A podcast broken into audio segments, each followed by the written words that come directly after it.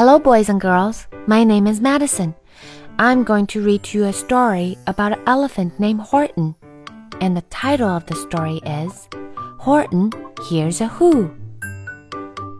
小朋友们好，我是你们的修修姐姐。我给大家读一个故事，叫《霍顿听见了呼呼的声音》。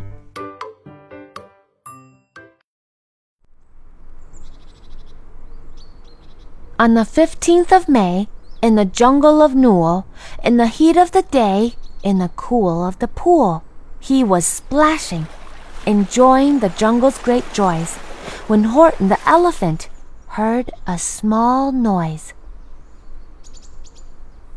五月十五日，在诺尔丛林里一天中最炎热的时候，大象霍顿在凉爽的池塘中拍打着水花。尽情享受丛林的欢乐。这时候，他听到了一个微小的声音。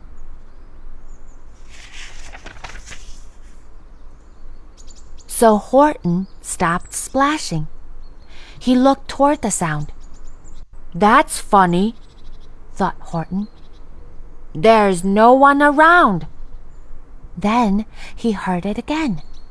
Just a very faint yelp as if some tiny person were calling for help. I'll help you, said Horton. But who are you? Where? He looked and he looked. He could see nothing there but a small speck of dust blowing past through the air.